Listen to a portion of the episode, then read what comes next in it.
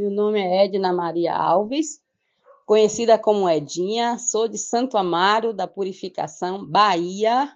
Adoro cozinhar, é o que eu sei fazer de melhor. E quero um Brasil melhor e um Brasil sem homofobia.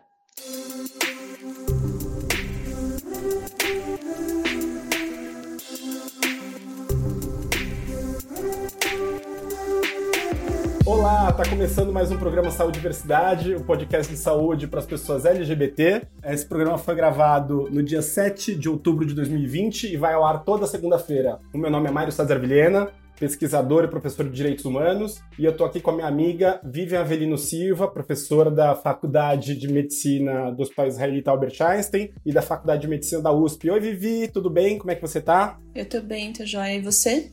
Tudo super bem isoladíssimo aqui na minha quarentena, com saudades de você. Ah, eu também. Mas hoje a gente tem uma música muito divertida para escutar, viu?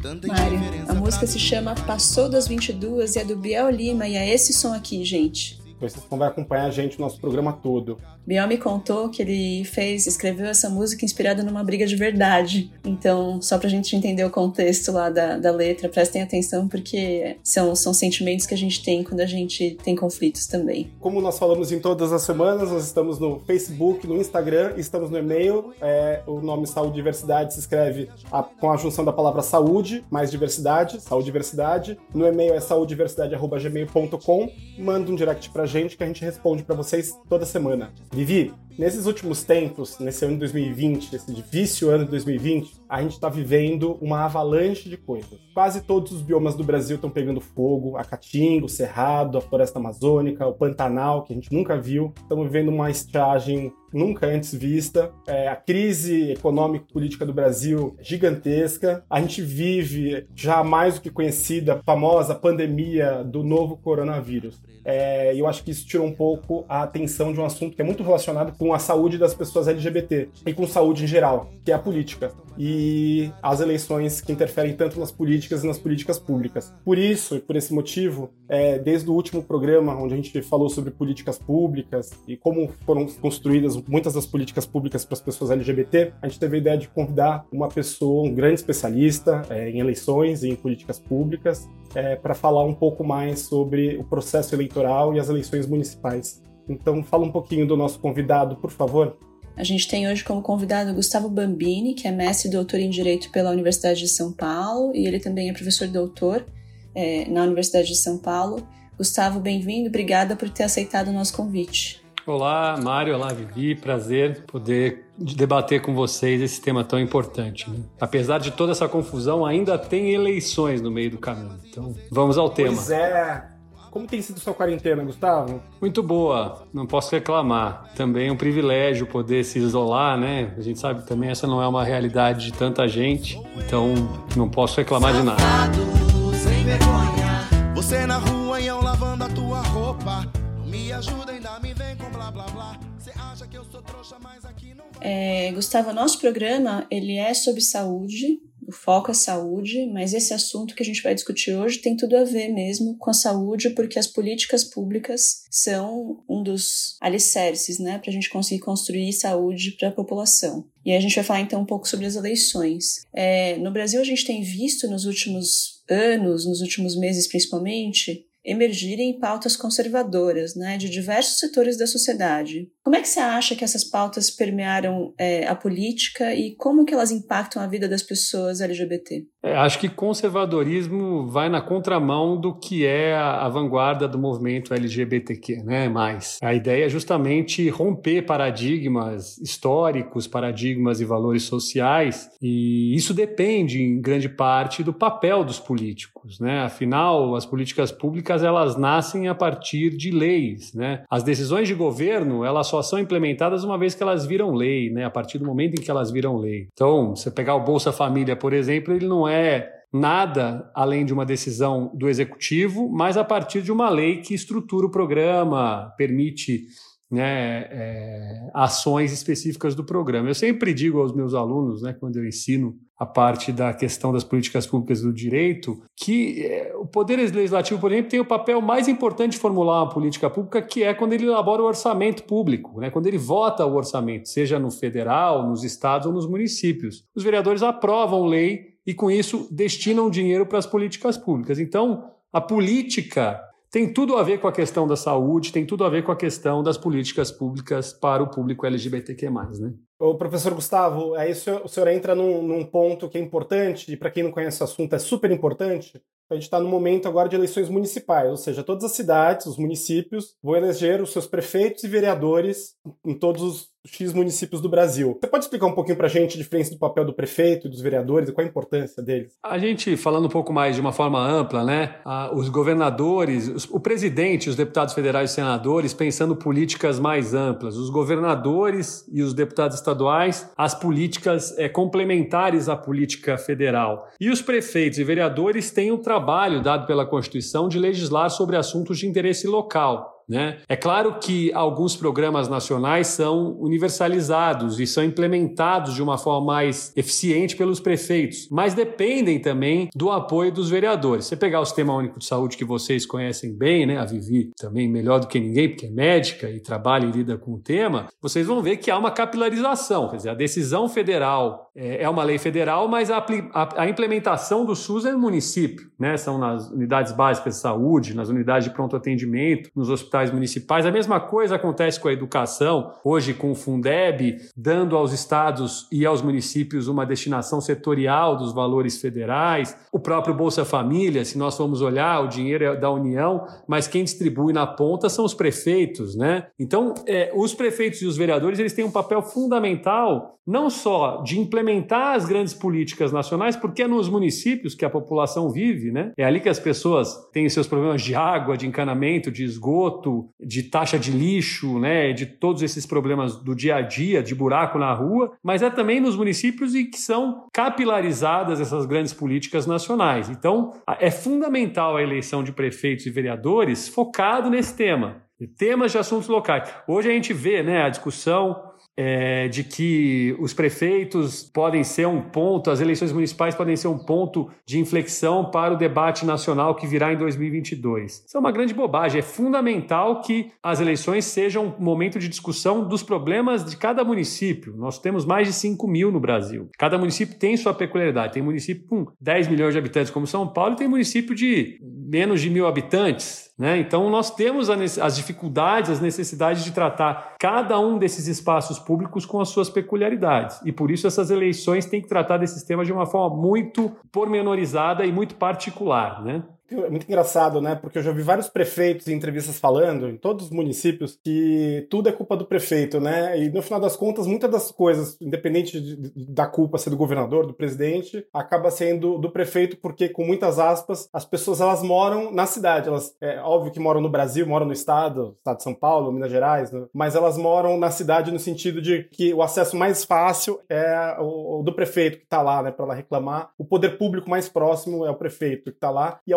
É comandado pelo prefeito, é o cara que faz a gestão da escola municipal e tudo mais, né? É, é, esse é o ponto. Quer dizer, o vereador ele acaba tendo um papel fundamental também nessa lógica que é de ser o que a gente pode chamar aí de um, um colchão de amortecimento entre o prefeito muitas vezes e a sociedade, né? Porque o vereador ele acaba são vários vereadores, não são, não, não elegemos um só, né? A Câmara geralmente tem um número, né, de no mínimo, salvo engano, sete, mas podendo chegar a mais de 50 vereadores e um prefeito. Então, os vereadores são um espaço importante de diálogo para que as demandas cheguem justamente ao processo decisório dos prefeitos. Então, são figuras importantíssimas no dia a dia dos indivíduos. Né? O vereador vai tomar o café na padaria, às vezes está no supermercado no fim de semana, enfim. Em cidades pequenas, mais ainda, né? Isso tem um, impacto muito grande na vida de cada cidadão, poder dialogar de forma até mais direta com os seus representantes. Idealmente, pelo menos quando a gente estuda ciências políticas, teoria geral do Estado, a gente aprende que o legislativo, muito mais do que a casa das leis, é onde é a casa do povo, né? Onde o povo pode ir lá e discutir as suas demandas e onde o povo é representado, né? Então a Câmara dos Vereadores acaba sendo um local onde o povo do município é representado e onde tem integrantes de, toda, de todos os segmentos da sociedade. Esse seria o mundo ideal, né? E por isso talvez a importância da gente ter representantes, por exemplo, da população LGBT. Por que não? Tem de todos os segmentos. Gente, deixa eu só voltar um pouquinho para trás e fazer meio que o papel que o Mário faz quando a gente está falando das coisas de saúde, né? Não sei se é claro para todo mundo a diferença entre executivo, legislativo e judiciário. Vocês podem explicar para gente? Vamos lá, né? Como uma visão bem básica, o executivo é o prefeito, né? O prefeito ele tem grande parte do orçamento na sua mão e, portanto, ele tem a maior parte de decisão. O legislativo são os vereadores, mas para os prefeitos poderem atuar, eles precisam de leis que os autorizem a fazer aquilo. Quem vota essas leis que, que permitem ao prefeito gastar tanto com saúde, tanto com educação, são os vereadores. Então, o, o, judiciário municipal não existe, né? O judiciário ele é estadual. Então, ficando no âmbito municipal, nós temos a estrutura do poder executivo do prefeito, que é quem executa as leis com o orçamento público, e o poder legislativo com os vereadores, que é quem vota as leis e decide aonde vai o recurso público para que os prefeitos possam efetivar aquelas políticas. Acho que ficou claro, né? Mas ainda há o poder judiciário, que é estadual, que faz o controle jurisdicional, mas que não é um poder político, é um poder jurídico técnico. Que pode, inclusive, dizer que é inconstitucional as leis que os, prefe... que os vereadores votarem e os prefeitos sancionarem, né? Também tem o poder judiciário, sem dúvida. Então, agora eu entendo que, na verdade, a eleição de vereadores é uma coisa realmente muito crítica, muito essencial, né? As pessoas acho que tendem a dar pouca importância né, para quem é o candidato que elas vão eleger,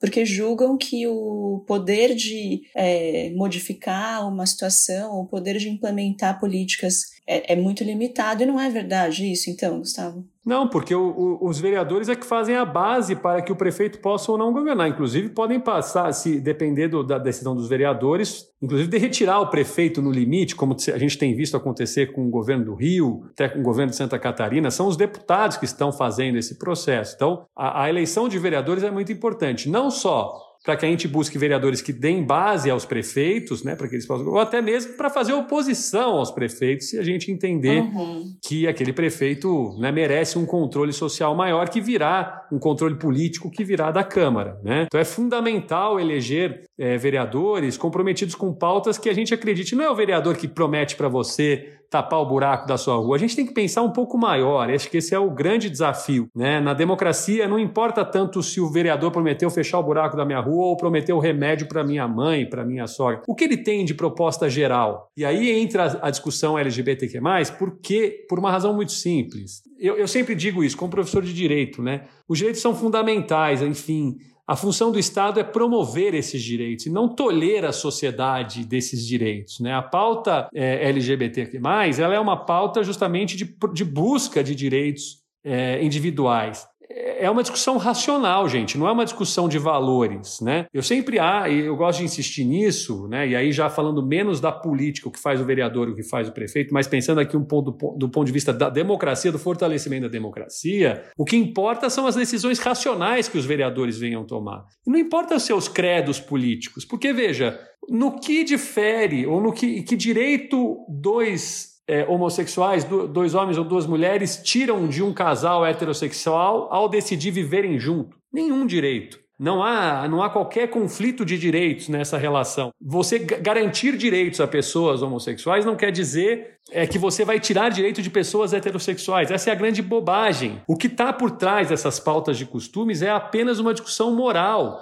E a política não comporta essa discussão moral, porque ela não tem racionalidade. Ela é uma discussão que vai para o âmbito do que cada um acha certo. Não há uma objetividade nisso. E é por isso que é fundamental pensar as políticas públicas desse ponto de vista racional e objetivo, e não subjetivo. As políticas LGBTQ+, são políticas que têm que ser pensadas do ponto de vista racional. O que é que a sociedade precisa para que os LGBTs, para que os heterossexuais também possam ter a sua vida, né, enfim, os direitos que o Estado deve prover. É essa a discussão. Não se trata de uma discussão moral. Não sei se ficou claro, mas é essa, essa distinção precisa ser feita. Acho que ficou claríssimo o que o senhor está falando. Assim, enquanto o senhor falava, eu fiquei pensando que os historiadores, antropólogos vivem falando, qualquer um fala, que o Brasil historicamente vive confundindo o público e o privado, a esfera pública e do privado. Pensando aqui é, é, em qualquer esfera, né? A gente sempre vai pensar nisso que senhor estava falando, né? É, primeiro o meu, primeiro a rua da minha casa, primeiro o remédio da minha mãe, e depois o bem coletivo. E enquanto a gente deveria pensar sempre no bem da coletividade para que a gente integrado à coletividade tivesse é, a felicidade de todos, inclusive a minha felicidade. É, e nunca achar que uma benesse, um direito que outra, outro grupo social conquistou, por exemplo, o direito civil, né, o direito ao casamento, o direito à liberdade de expressão, à associação, é, é, vá reduzir ou vá me fazer menos feliz, né? Como esse conflito que existe, que é muito comum, acho que é o pior para as pessoas LGBTs, que é essa questão da liberdade religiosa, por exemplo, com os direitos civis LGBTs, né? Veja, né, a religião cada um tem e a gente tem que respeitar. O que não dá é para a religião ser o mote da eleição dos indivíduos. Quando a religião, enfim, qualquer, qualquer seita qualquer valor moral se coloca acima daqueles valores que são racionais ou, ou, ou, vamos dizer objetivos, né? Que é preciso pensar a política de uma forma indistinta. Você não dá, você não faz nenhuma política para aquela pessoa. Você faz a política para o conjunto, para o colegiado, para a sociedade. Então não se pode pensar a política para um grupo, né? Ou para um, um pensamento. A política tem que ser pensada no todo. E é essa que eu acho que é a grande diferença quando a gente pensa essas pautas de costume. O próprio termo já diz isso. Costume é algo que cada um tem. É, eu tenho o costume de lavar as mãos antes de dormir, o outro não tem, gosta de tomar banho de manhã ou tomar banho. São costumes, são questões que envolvem a nossa individualidade, a nossa forma de viver, a nossa forma de pensar, o nosso jeito de ser. Não é a partir desses valores que se faz política pública para um conjunto. Eu tenho que pensar as políticas públicas a partir de direitos, porque a Constituição diz que todos têm direitos. E o papel dos vereadores é fazer a política pública pensando o conjunto. Por isso que é uma bobagem esses projetos de lei, até porque os, os, tribunais de justiça já declararam inconstitucionais os projetos de leis municipais que vedam discussão de ideologia de gênero nas escolas, né? Esses, esses debates moralistas no sentido de que na escola meu filho está aprendendo a fazer sexo, está aprendendo a ser perverso, está aprendendo a perversidade. Não, é uma das funções, está na lei de diretrizes e bases da educação, que é uma lei federal, está na Constituição, é um dos fundamentos do financiamento da da escola a educação sexual. Até porque pesquisas recentes mostram que em mais de 65% dos lares as pessoas não discutem orientação sexual com seus filhos por tabus religiosos, morais ou o que quer que seja. Ora, se você não aprende em casa ou se você não discute isso em casa, é óbvio que é um dever da escola, porque educação é um dever do Estado e também da família. Está assim né, escrito na Constituição. Então veja, quando isso se coloca como um dever do Estado, o poder público local, os vereadores, tem que ter isso em consideração, tem que levar isso em consideração, aprovar leis que justamente vão de, de, na, na, ideia da Constituição Federal no que se diz respeito, no que diz respeito à questão educacional. Tanto é que todas as leis municipais aprovadas até hoje sobre ideologia de gênero, vedando essa discussão de ideologia de gênero nas escolas, foram declaradas inconstitucionais pelos tribunais de justiça sob esse argumento. Então, vejam, o candidato que se coloca com essas pautas conservadoras, que se coloca contra a evolução de direitos LGBTs, que se coloca contra a igualdade sexual por, por, por questões de gênero, ele não está só colocando seus valores morais acima daquilo que é o bem comum ou do que é uma discussão sobre o bem comum. Ele também está fazendo o Estado perder tempo e dinheiro, porque os vereadores vão lá, aprovam leis que, depois, que já foram julgadas inconstitucionais em várias, várias vezes e eles vão lá prometendo fazer novas leis sabendo que eles vão gastar tempo e dinheiro das câmaras municipais para depois essas leis também se transformarem em leis inconstitucionais. Então esse debate é muito importante. Há muita coisa para ser debatida no âmbito municipal.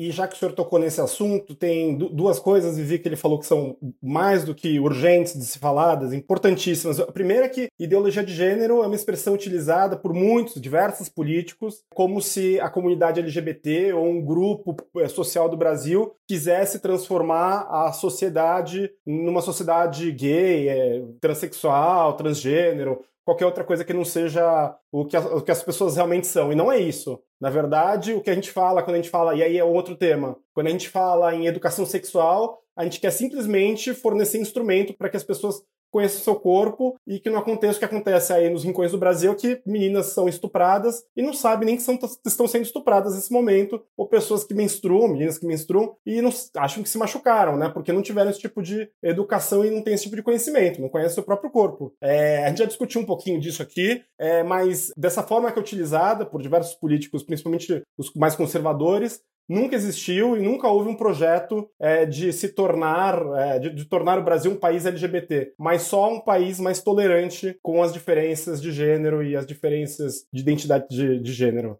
À medida que são direitos das pessoas individuais, direitos coletivos e que não interferem em qualquer outro direito de outra visão ou de outra orientação, né? É fundamental que isso fique claro.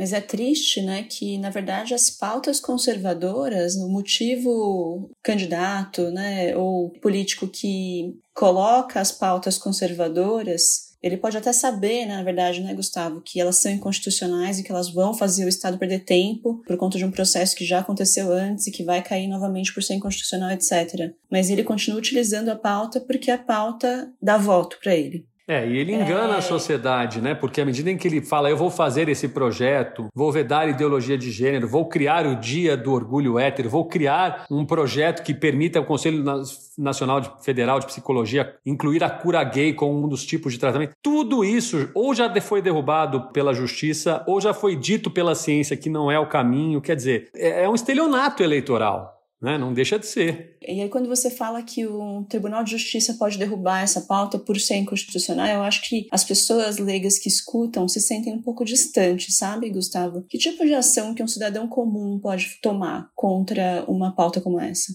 Primeiro, é não votar em candidatos que apresentem esse tipo de pauta. Segundo, pressionar politicamente os seus vereadores, se houver um caminhamento desse tipo de votação dentro do, da Câmara, né? Por meio dos e-mails, hoje por Facebook, pelas páginas de redes sociais, os vereadores, os políticos são muito sensíveis, cada vez mais sensíveis a isso. Mostrar o seu descontentamento com esse tipo de pauta, né? Que justamente vai na contramão da lógica da ciência, da lógica do que é racional, do dinheiro público público, do gasto desnecessário do dinheiro público. E depois é, é possível né, encaminhar ao Ministério Público, à Defensoria Pública, à, à Ordem dos Advogados do Brasil, esse é, é, pedidos para que se entre na Justiça com ações de inconstitucionalidade, caso essa lei venha a ser aprovada. Mas há todo um controle político que o indivíduo pode fazer inicialmente, pressionando os vereadores, pressionando a Câmara para não votar esse tipo de lei, e que, se eventualmente for votada e sancionada por um prefeito, depois, via OAB, via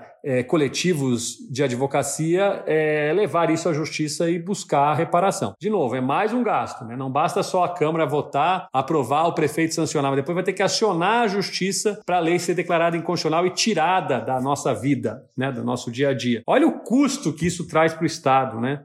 É muito melhor não se ter esse tipo de debate. No, no, no é, não, é, não, é, que não se pode ter, a gente pode até debater, mas está mais do que claro que esse tipo de lei hoje não, não é, é, aceita pela nossa Constituição e, portanto, não quer dizer que a Câmara não possa fazer um debate sobre LGBT movimento, sobre é, a discussão do que é melhor ser feito ou não. O que, não, o que se está em jogo aqui é aprovar ou não leis nesse sentido. Legal. E eu acho também, sabe, Gustavo, que muita gente fica perdida, as pessoas que não são tão politizadas, que têm menos informação em relação aos candidatos, às pautas, à história da política, etc se sente meio perdida em fase de eleição, especialmente quando você tem um zilhão de candidatos, que nem é a eleição de vereadores, né? Quais são as fontes que as pessoas podem buscar de informação a respeito das pautas dos candidatos?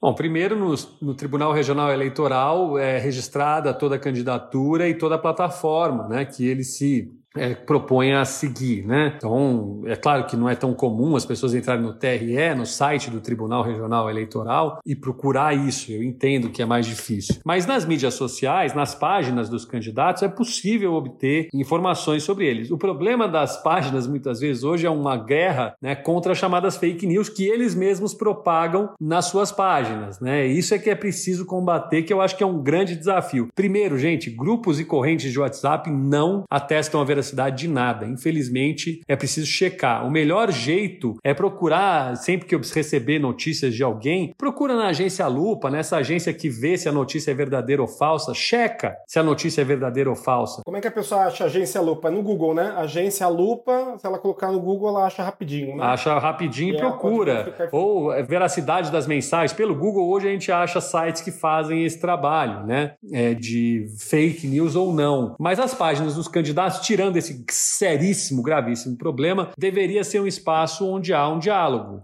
Hoje você vê os candidatos debatendo com seus eleitores ou seus candidatos a eleitores pelo Twitter, né, pelo Instagram. Então, se, é, é, usemos essas ferramentas poderosas a nosso favor, a favor da democracia. Vamos deixar de receber de forma passiva só as informações e repassá-las para frente. Vamos questionar, vamos ver se é verdadeira, vamos perguntar no Twitter, na página do candidato, se ele de fato está defendendo aquilo mesmo ou não. Quer dizer, hoje há espaços de diálogo muito maior né, por meio das, das redes sociais, que devem ser usadas a favor da democracia, eu repito, e não contra a democracia por meio da propagação de notícias falsas. Né? Então, só para só ajudar quem estiver ouvindo a gente, se a pessoa digitar no Google eleições 2020, a primeira coisa que aparece vai ser conheça os candidatos a vereador da sua cidade, aí ela clica lá e pode clicar a sua cidade que ela vai conhecer os candidatos a prefeito e vereador, não só os, os vereadores. É, e além disso, vão ter diversas outras páginas na internet que podem te ajudar. Tem os portais, os maiores portais de notícia do Brasil também oferecem, mas quando a gente fala em portal de notícia também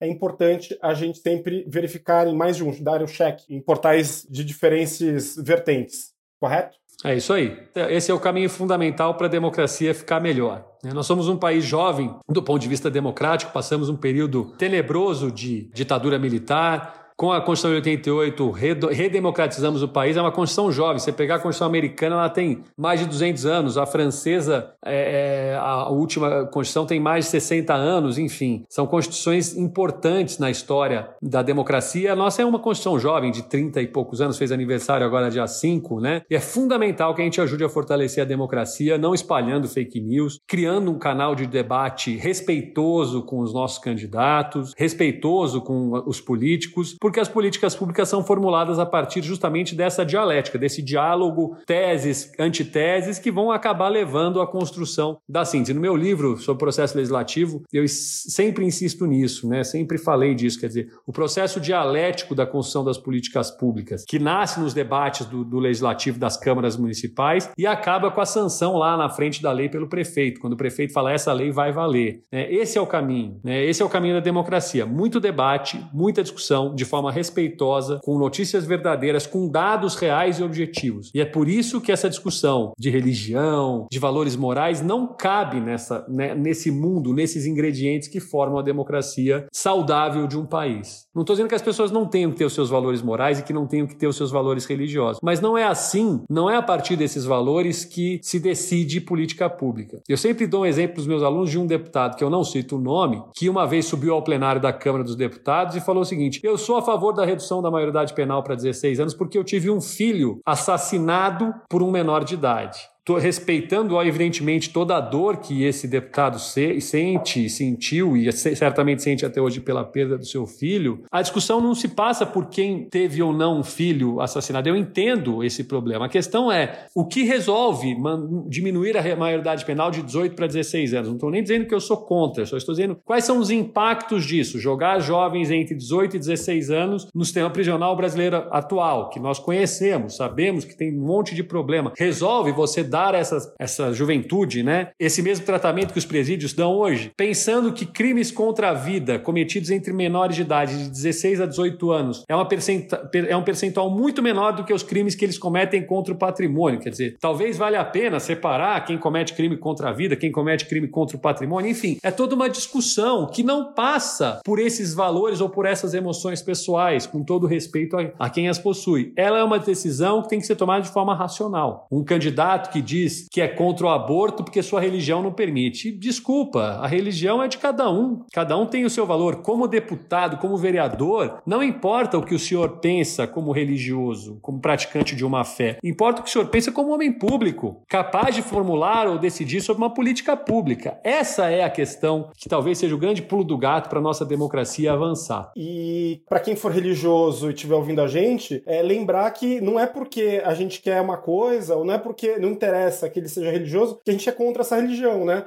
O jogo não é nós contra eles, Flamengo, Fluminense. Na verdade, o jogo é de todo mundo junto com todo mundo. Na verdade, a gente quer agregar e não a gente quer cessar essa guerra generalizada que o Brasil está vivendo, de que se um tem uma coisa, o outro não pode ter. É isso que está tentando falar, não? Os religiosos verdadeiramente democráticos entendem essa diferença e atuam dessa Sim. forma. Sabem que os valores religiosos são importantes e eu considero muito importante. Afinal, a fé é fundamental para, inclusive, seguir, guiar a vida das pessoas, mas entendem que é diferente. Entendem e separam o que é a fé, os seus valores pessoais, do que é um valor colegiado, de um valor objetivo. É, é não dá para generalizar, não é uma, como você disse, não é uma guerra contra a religião. É, é simplesmente porque no processo de tomar decisões dentro do poder público, sendo você um vereador, sendo você um prefeito, é preciso separar esses valores, né? Tem um, tem um exemplo que é muito bacana quando a gente fala em política pública de saúde, se a gente pensa em saúde para pessoa LGBT e os candidatos, no, no caso os deputados, vereador, senador,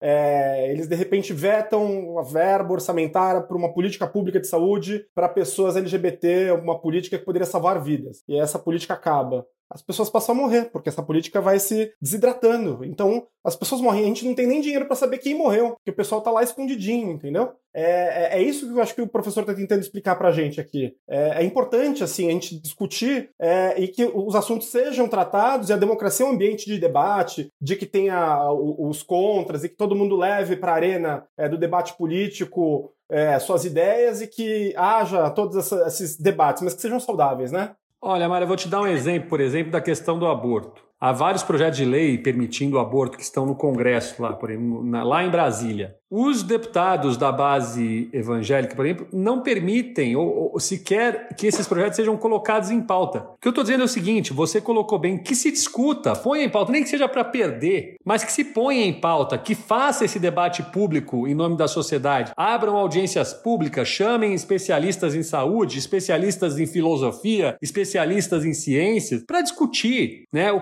o espaço da Câmara dos Vereadores é também um espaço de discussão. Não necessariamente eles precisam aprovar aprovar toda hora lei. Lei que muda nome de rua, lei que cria Dia do Vaqueiro Nordestino. Muitas vezes essas leis são inócuas. A Câmara é muito mais importante se ela abrir é, o seu espaço para um debate público. Né? E isso aí cabe a discussão religiosa, cabe a discussão moral, mas também, muito, principalmente, focada num debate público, aonde o que é racional, o que é objetivo, vai acabar de alguma forma predominando sobre esse debate. Então, é um papel fundamental dos vereadores, muito mais ficar aprovando lei, abrir o espaço público para debates públicos.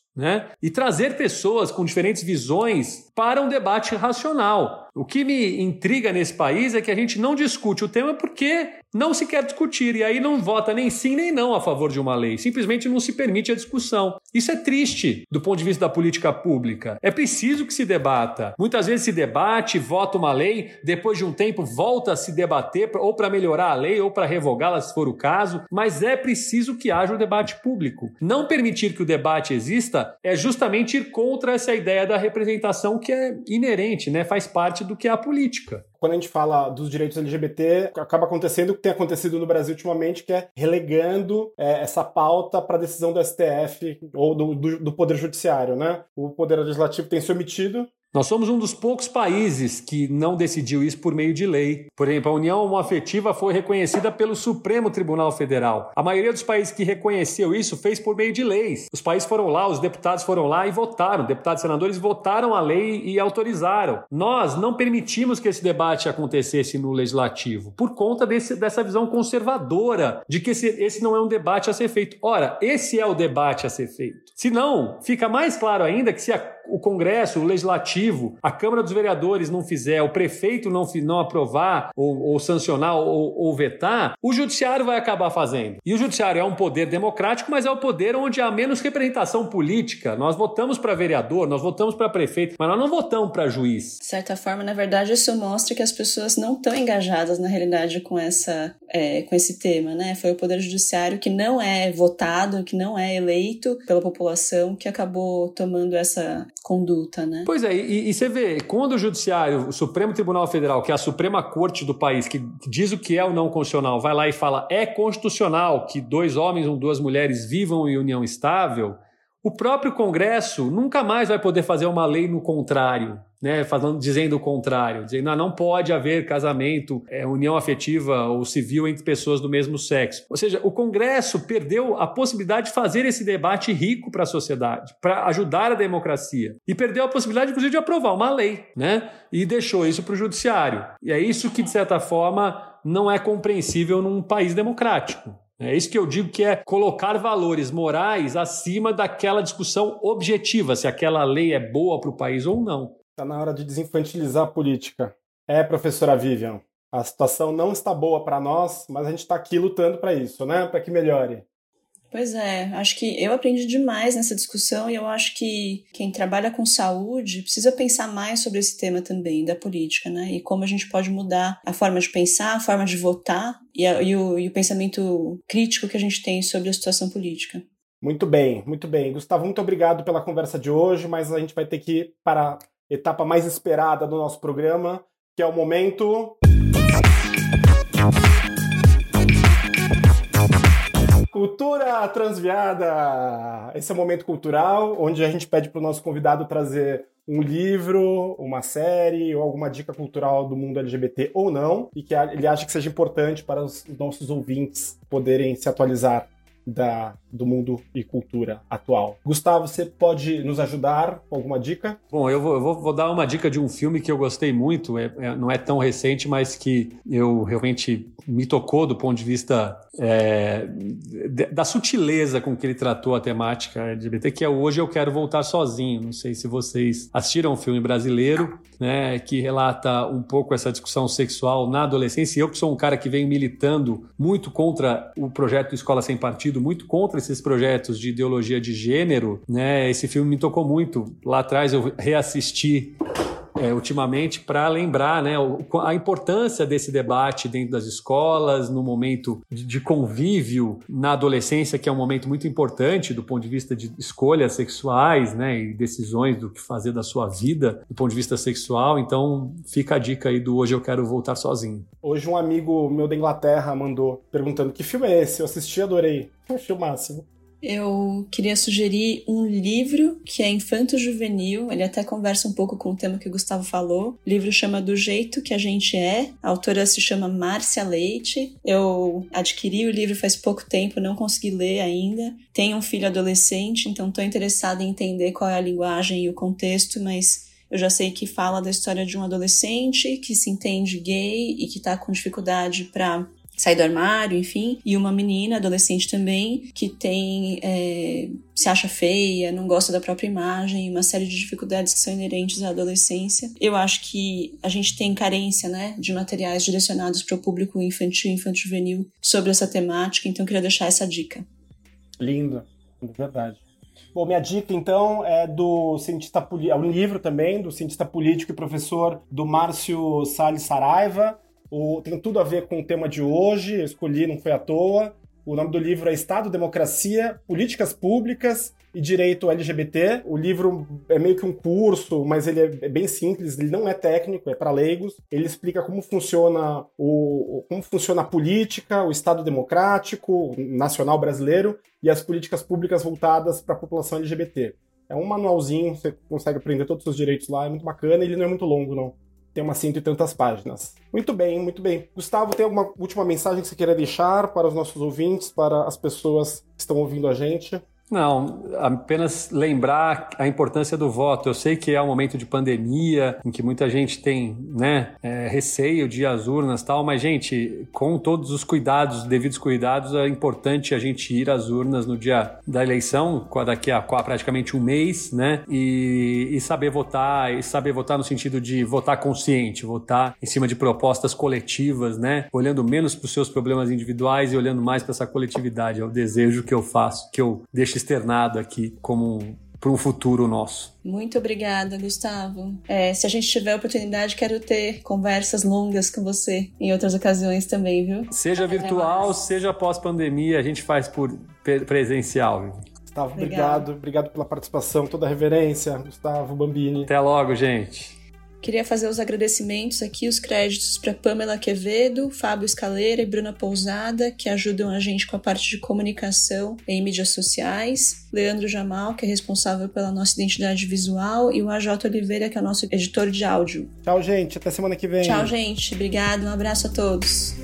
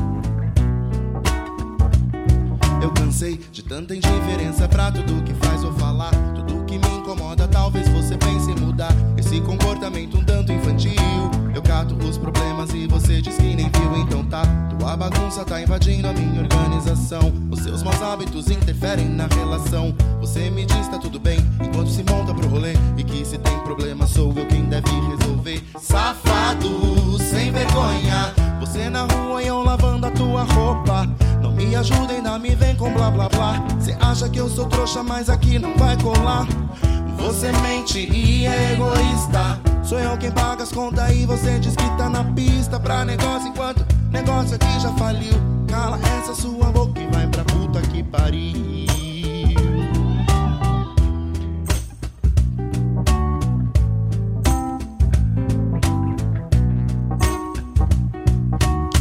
Pra que gritar se eu tô sussurrando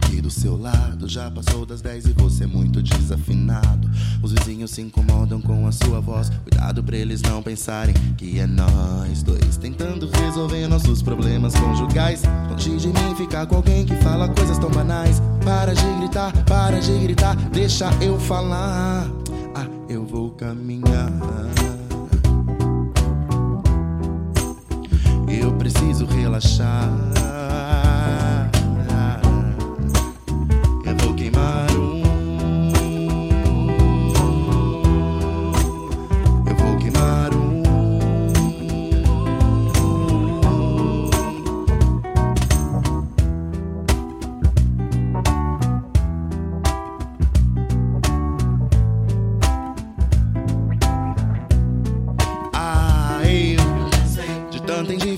Pra tudo que faz ou falar. Tudo que me incomoda, talvez você pense em mudar. Esse comportamento tanto infantil. Eu cato os problemas e você diz que nem viu, então tá. Tua bagunça tá invadindo a minha organização. Os seus maus hábitos interferem na relação. Você me diz tá tudo bem, enquanto se monta pro rolê. E que se tem problema sou eu. Safado, sem vergonha. Você na rua e eu lavando a tua roupa. Me ajuda, ainda me vem com blá blá blá. Cê acha que eu sou trouxa, mas aqui não vai colar, não. Você mente e é egoísta. Sou eu quem paga as contas e você diz que tá na pista pra negócio enquanto negócio aqui já faliu. Cala essa sua boca e vai pra puta que pariu. E vai pra puta que pariu.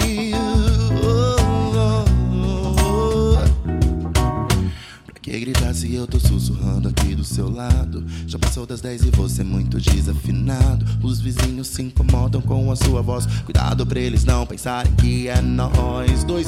Dando resolver nossos problemas conjugais. Longe de mim ficar com alguém que fala coisas tão banais. Para de gritar, para de gritar, deixa eu falar. Ah, eu vou caminhar.